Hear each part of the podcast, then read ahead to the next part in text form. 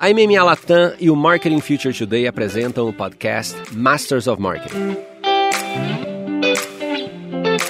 Hoje recebemos André Escaciota, mídia líder do Itaú Unibanco.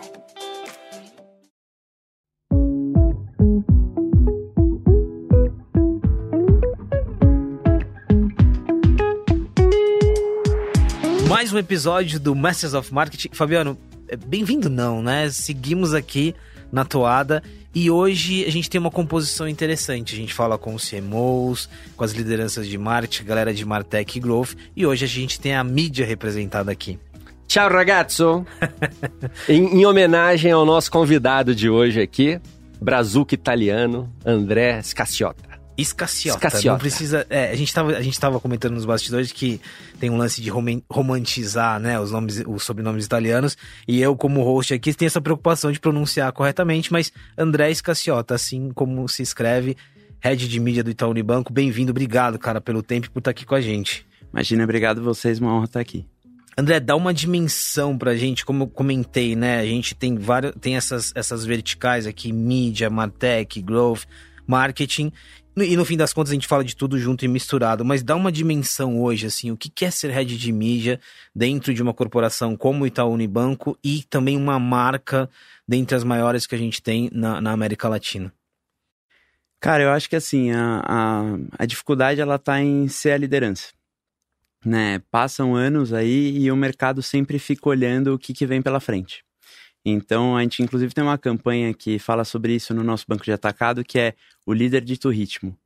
E, e é muito engraçado quando você olha as fintechs menores, é, olhando o Itaú como referência, né? A gente tem aquela coisa da disrupção do mercado, mas no final do dia o bancão é o norte, né? Então, a gente solta uma campanha institucional, no final do dia eles vão lá e soltam uma campanha institucional também. A gente toma uma decisão em relação a um cenário econômico, dias depois vem uma decisão de cenário econômico da concorrência também. Então, mais do que grandiosidade, eu acho que está muito relacionado a contexto. Então, o, o, time de mídia, ele tem que estar tá muito ligado a isso. Então, mais do que olhar a tecnologia, olhar a plataforma, olhar a ferramenta, a gente está ligado em absolutamente todo o contexto do que está acontecendo. Então, a gente sabe o que vai passar na novela, a gente sabe o que vai passar na no jornal, a gente sabe o que está acontecendo nos blogs, a gente sabe o que está acontecendo com os influenciadores, então o time está ligado 24 horas por dia. Eu acho que o 24/7 traduz o que é a grandeza do time, né? É você tem gente o dia inteiro ligado em algum tipo de conteúdo e traduzindo isso na mídia. Então a oportunidade ela surge a qualquer momento. Você tem tem gente do time que sábado manda alguma coisa. Estamos fazendo alguma coisa. É, inclusive, a gente tem um exemplo de uma coisa que a gente fez com o Rafael Vicente na, na favela da, da Maré, é, no Rio de Janeiro, onde ele postou falando que ele gostaria de ter ali o, o, alguma comunicação do Itaú falando com ele. Em menos de 24 horas, a gente colocou um banner na porta da casa de, dele, falando ali: o palco é todo seu, é, você tá no Rock in Rio com a gente.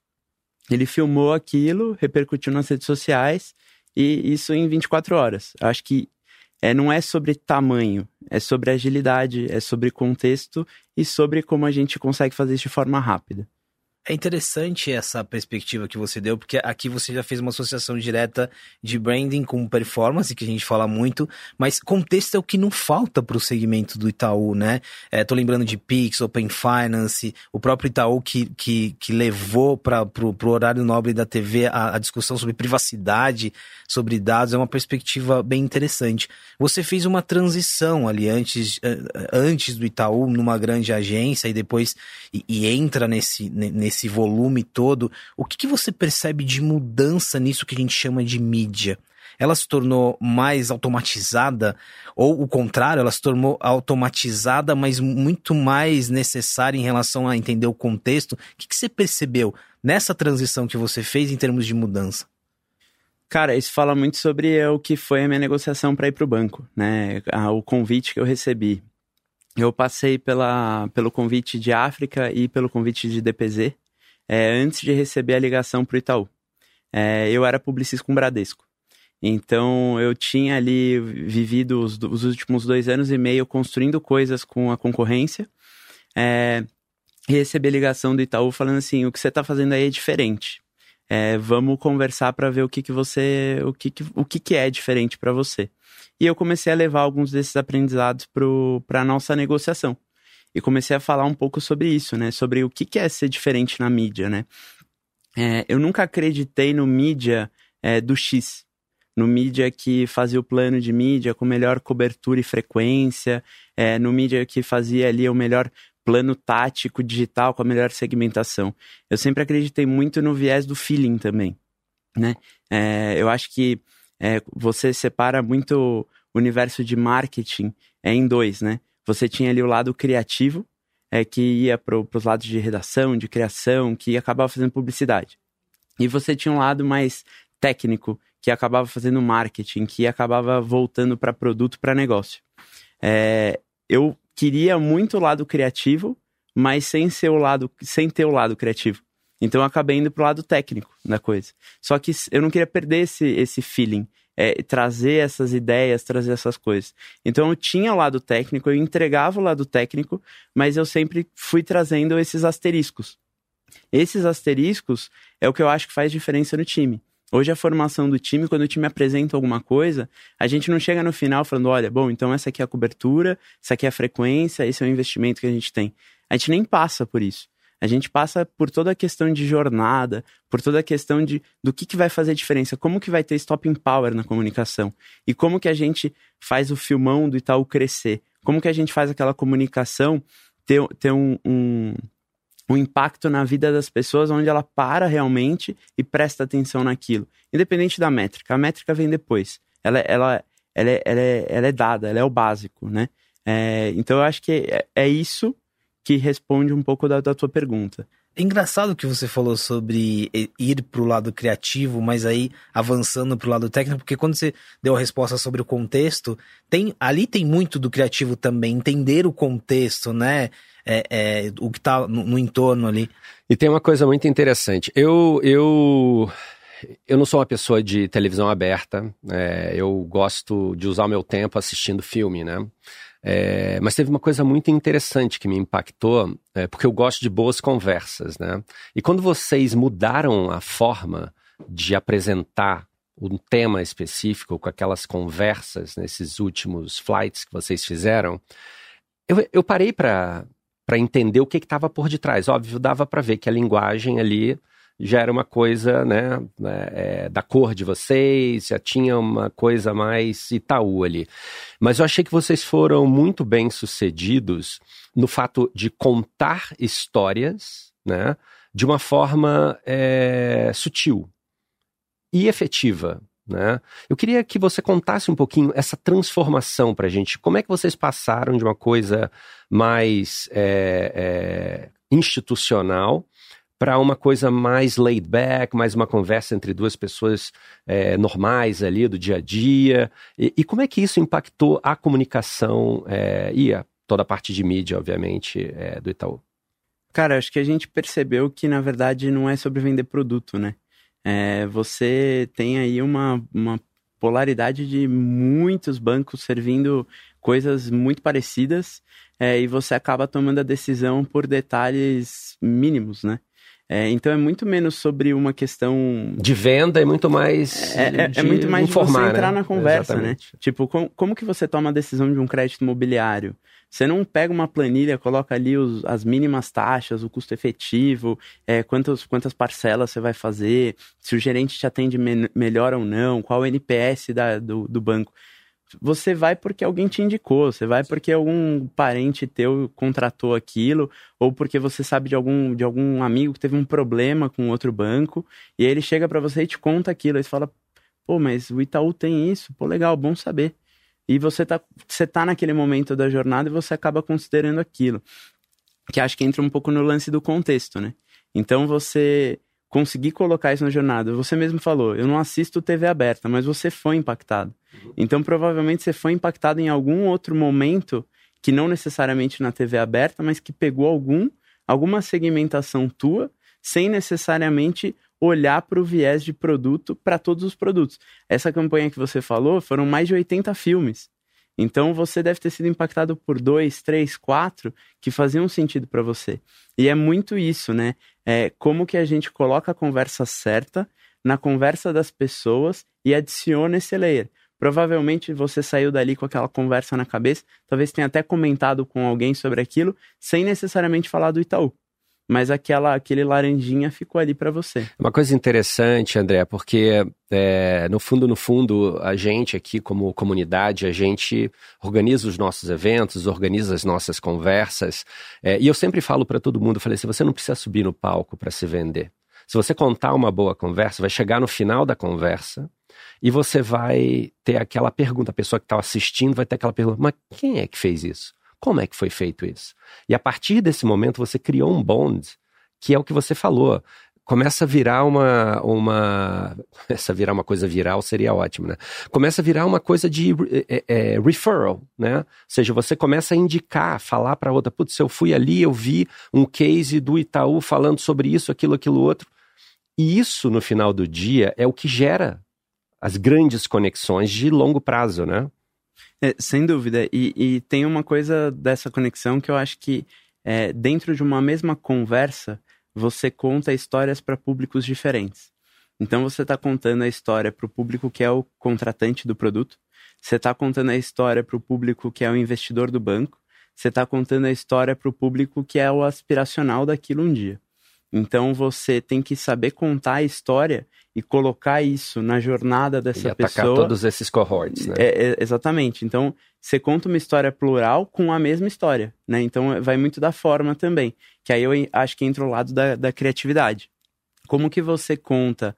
É, é, é uma coisa até meio se você parar para pensar, meio religiosa, né? Meio Jesus, assim, né? Ele chegava ali e contava para todo mundo uma história. É, cada um entendia uma, um, uma fábula de um jeito diferente, mas no final do dia todo mundo absorvia alguma coisa que precisava levar em frente, né? Eu acho que, acho que tem um pouco disso, assim, é um pouco de é, contar histórias iguais de formas diferentes, porque as jornadas são diferentes. É, e o momento durante a jornada é, é completamente diferente para mim, para você, pro, pro Pacete, e o momento do dia também, né? Porque de repente você me pegou ali durante a manhã e aquela história vai né, tocar mais é, o meu coração. Muito legal, muito legal. Eu tô lembrando aqui de um episódio que nós fizemos nesta temporada com a Chiara Martini da Coca-Cola, em que a gente entrou muito nesse aspecto também, e é o aspecto que eu vou entrar agora. Criatividade e tecnologia, plataforma, é, escala. E, e não necessariamente eu vou usar o termo criatividade aqui, porque você usou um termo, o feeling, e eu gostei muito de que você destacou isso, como que você faz? Porque aí a gente volta para aquela, aquela ideia de um banco de varejo, de escala, de volume, que precisa de velocidade e tem ali todas as ferramentas é, para potencializar isso. Como fazer esse equilíbrio? Assim, como que esse lado ferramental, tecnológico, analítico potencializa esse feeling ou te dá capacidade de ter esse ambiente para o feeling também? Cara, eu, eu, falei de Jesus aqui, eu sempre gosto de trazer uma analogia, né? Eu acho que isso exemplifica bem as coisas. É que como, como você pega no futebol. Você tem ali o treino básico. Todo mundo joga a bola ali o dia inteiro, chuta a bola, bate pênalti, bate falta, toca, sabe fazer o básico. É, isso é obrigatório. Mas na hora do vamos ver, é um drible que faz a diferença, né? E o drible você não treina, né? É uma hora ali, você não fica treinando elásticos, né? Você, na hora do vamos ver, você faz um ali e acerta, né? É o momento, é saber a hora certa, é, você não cronometra aquilo. É, eu acho, vocês falaram de CMOs, né? É, o Tracanela sempre provoca isso, né? Eu lembro que minhas primeiras apresentações de plano no Itaú, eu ia lá, apresentava o plano, chegava no final, mídia raiz, né? Apresentava no final, cobertura, frequência, os KPIs todos medidinhos ali. Aí ele falava assim, legal, mas você tá feliz com o plano? Aí eu olhava para as métricas e falava assim, mas pô, tá tudo aí, né? Planão, né? Ele, não, mas não tô preocupado com as métricas. Você tá feliz? Sentiu falta de alguma, alguma coisinha ali que faz diferença no plano? Aí, uma vez, duas vezes, três vezes, cinco vezes, eu entendi o que ele tá falando. E aí veio, foi nascendo essa questão do feeling que eu já tinha e não sabia o que que era, né? Eu já colocava isso ali, é, mas eu não, eu não sabia que isso existia, né? Eu, eu, não, eu não tinha um nome para isso, né? É, e é muito sobre olhar o todo, olhar o planejamento inteiro e entender onde você faz uma coisa diferente. É, o, o Rock in Rio, a gente vai... Começa essa semana, né? A gente olhou um pouco sobre isso. A gente tinha o planejamento ali, todo pronto, tudo bonito, tudo planejado. meses e meses de planejamento. Na véspera do evento, a gente se reuniu e falou assim: a gente tem que adiantar um dia a campanha. E a gente mexeu mares para conseguir adiantar um dia a campanha. Porque a gente sabia que se a gente fizesse isso, a gente ia puxar uma conversa que não estava prevista. Feeling? Feeling, total. Feeling ancorado em dados, feeling mesclado com social listening. Social listening e pautado muito em histórico. Mas é, eu acho que tem o lado de, tipo assim, se a gente fizer isso, é, o que a gente já viu no passado do Itaú vai trazer esse, esse repertório, né? Então, é, eu acho que tem eu, eu, acho que o feeling é isso, na verdade, né? É, é, a questão do repertório, dos dados históricos, essa questão do social listening que você vai aprendendo, né? Então, por mais que tenham coisas que surgem do nada, né? Você falou da nossa campanha de golpes. É, a gente soltou um filme. De repente a gente viu que as pessoas não entendiam como fazer para não cair no golpe. A gente soltou um tutorial depois são coisas que a gente vai aprendendo, né? Então é, é, é, um, é um misturado de coisas, é um apanhado de coisas e que você vai absorvendo ao longo do tempo e que é muito importante falar uma coisa, né? É, você precisa de tempo na marca, né? Você é, não adianta você ir mudando de marca o tempo todo que você não consegue construir esse repertório. Por isso que o Tracanela, por exemplo, para mim é uma baita referência. Tem 20 anos de Itaú Unibanco mais que isso. Então, ele consegue contar histórias e trazer históricos que ninguém mais traz. Lembra daquele anúncio de 20 anos atrás que, for, que foi feito, que tinha ali tal coisa? E ninguém lembra, só ele lembra. Aí ele vai lá, resgata, e fala assim: pô, isso aqui é muito bom. Aí coloca na rua e traz um resultado histórico do banco que ninguém lembrava. Esse repertório você não, não traz na tecnologia, porque nem tinha tecnologia há 20 anos atrás que mensurava isso. Cara, cê, cê, isso aí, sabe o quê? É uma boa ideia pra gente trazer para os nossos eventos, cara. Não, e sabe o que é interessante? E aqui você tocou num ponto, quando você fala de histórico e repertório, e, e ele é muito importante para quem tá nos ouvindo ok, o Tracanela tem, tem, tem alguns anos ali de banco, né? E a gente ainda, a gente ainda tem esse perfil de profissional que, que, que carrega esse repertório, mas a gente vive um outro contexto em que o CMO também tá, tá a rotatividade está muito alta e você tem uma nova geração.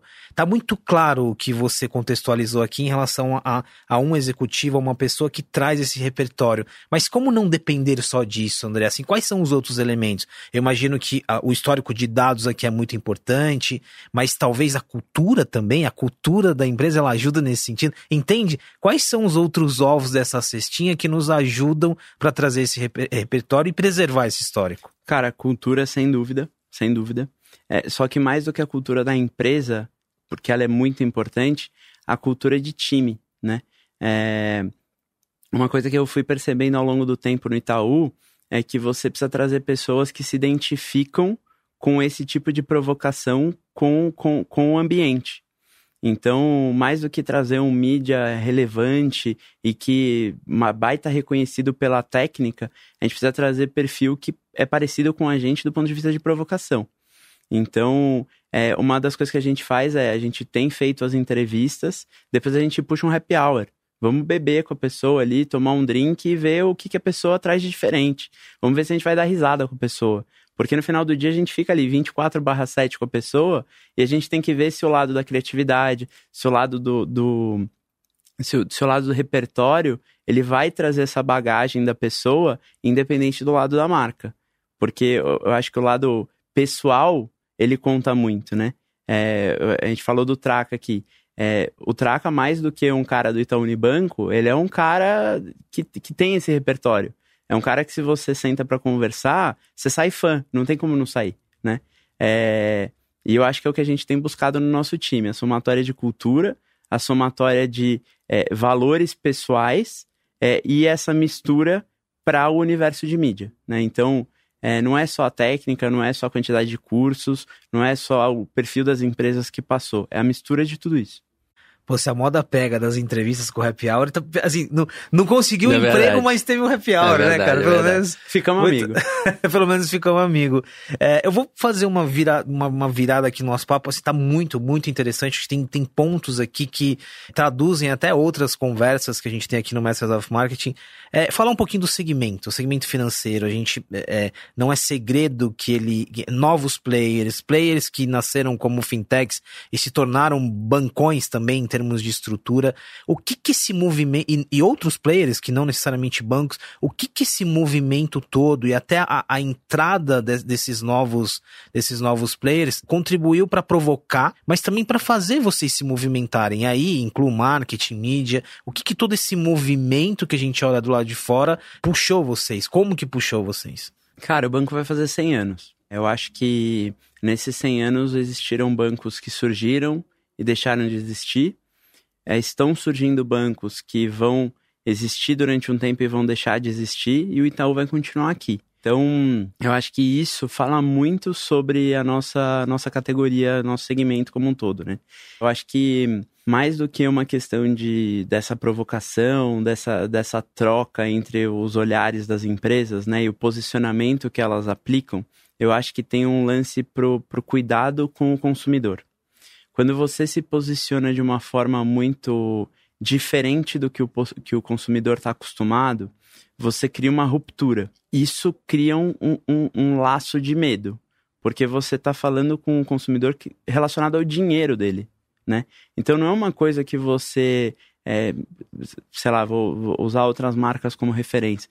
Você tem ali, por exemplo, Nike e Adidas, né? São marcas que, que se se, se batem ali como concorrentes e de repente surge um novo produto completamente diferente e ela lança falando que é melhor do que a outra. Tá tudo bem, porque no final do dia você está falando de um produto de esporte. Você troca a camisa, você não tem um problema financeiro no final do mês. Você põe para lavar, lavou, tá novo, pronto, beleza. Agora, se você tira o seu dinheiro de uma aposentadoria e você muda esse produto para um outro banco e esse banco te dá um problema, você pode deixar de se aposentar. Se você é, compra um crédito imobiliário errado, você pode não conseguir pagar o crédito imobiliário. Se você tem um cartão de crédito que não te dá as melhores condições e você não, na hora de contratar, você não sabe disso, você pode não conseguir pagar o cartão de crédito. Então, mais do que provocar, ah, é banco, não é banco, é fintech, não é fintech, não importa isso. O que importa é o que o cliente precisa. E eu acho que é sobre isso que o Itaú tem se preocupado. No final do dia, é as- quais são as conversas que os clientes estão tendo, que é o, qual é o problema e solução que o cliente está tendo e como a gente entra nessa conversa, né? Então, as conversas que o Itaú tem entrado, vocês podem perceber que elas são sempre assim. Ah, eu, puta, queria muito um banco que me ajudasse a trocar de celular. É, o Itaú criou o iPhone para sempre porque ele é feito com você. E é verdade, a gente criou um produto pro nosso cliente que quer trocar de celular e não conseguia. Tem outras fintechs criando isso? Não sei, mas é um produto com uma parceira incrível. é, e aí, putz, não, não vamos ficar pautados só em Apple. Aí a gente foi e adicionou Samsung. Aí a gente adicionou Google. Então, eu acho que o lado, ele tá muito relacionado a deixar de olhar a concorrência. A gente parou, a gente não faz isso. A gente não olha pro lado. A gente olha pro nosso cliente. Nosso foco sempre foi sempre vai ser o cliente e é quem a gente é quem a gente tem de norte. Ele é que faz a diferença. Então, é, dei toda essa volta aqui para responder isso, né? No final do dia, o que importa é o nosso cliente feliz. Mais duas perguntas para terminar. O tempo voou, e aí que é bom, né? Porque a gente deixa um gostinho de quero mais. Primeiro, sobre agendas e pautas, né? Se antes você tinha um tema específico ali, trabalhar um produto ou trabalhar uma pauta, um propósito, hoje a gente tá falando, e aí olhando pro contexto de a gente tá falando de privacidade, falando de segurança, falando de games, tá- são muitas as pautas, né? São eh, o- os, os posicionamentos são muitos. O que que isso muda? O, que- o impacto que isso tem na ponta quando a gente tá fazendo a estratégia? Acho que não existe cliente que liga e desliga, né? Não tem essa de. Já aconteceu isso no passado para praticamente todas as empresas, de ter ali, ah, hoje a gente vai falar do produto A, amanhã a gente vai falar do produto B. Claro que você tem focos na comunicação, muito pautado no, no que está sendo falado no mercado, né? Então, a gente falou aqui nos bastidores, ISD, todo mundo está falando de ISD, então todo mundo fala de ISD. mas não é porque é, o mercado está falando que a gente vai falar também. Então a gente fala absolutamente de todos os produtos, direcionado para as bases que a gente tem, direcionado para as necessidades dos nossos clientes e as jornadas que eles têm. Então hoje a gente tem absolutamente todos os produtos ligados ali o tempo todo. É... E o que, a gente, o que a gente separa, na verdade, é o, o calibre que a gente dá é, para os valores de, de clientes. Né? Então, o que eu quero dizer é assim: é, tenho ali uma comunicação de cartão e tenho uma comunicação de crédito. Né? É, ambos são produtos de crédito, né? No final do dia, um para você jogar para frente um pagamento, o outro para você tomar o dinheiro na hora e pagar alguma coisa. É, podem ser para o mesmo cliente. Qual que tem um potencial maior de, de, de geração de resultado? Ah, cartão. Então eu vou, eu vou ofertar cartão para aquele cliente. É, esse score é o que faz a diferença, mas eu não deixo de oferecer produto, todos os produtos para os clientes.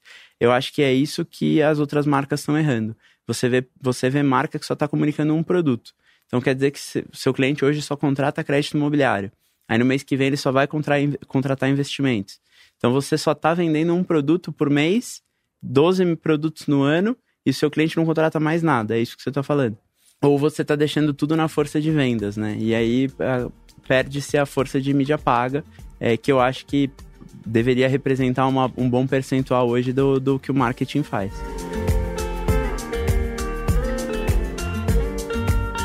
Para terminar, André, é, Web3, criptos, é, é, essas são pautas que, olhando de fora, também estão presentes ali, né? Até em projetos.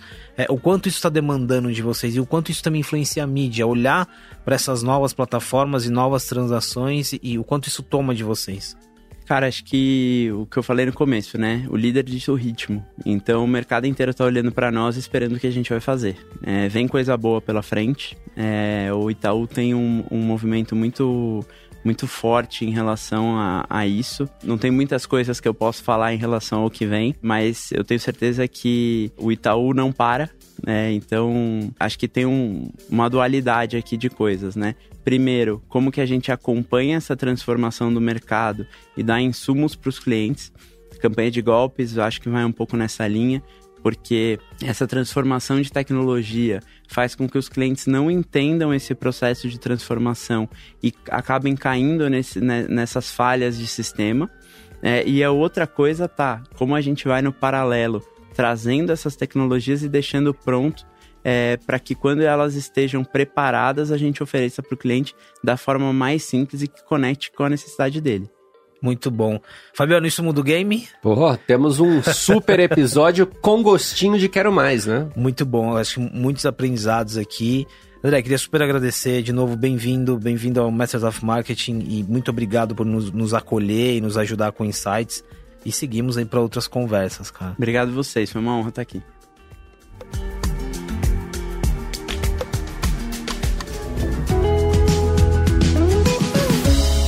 Acompanhe outros episódios do Masters of Marketing nas principais plataformas de áudio e conheça nosso conteúdo também no marketingfuturetoday.com.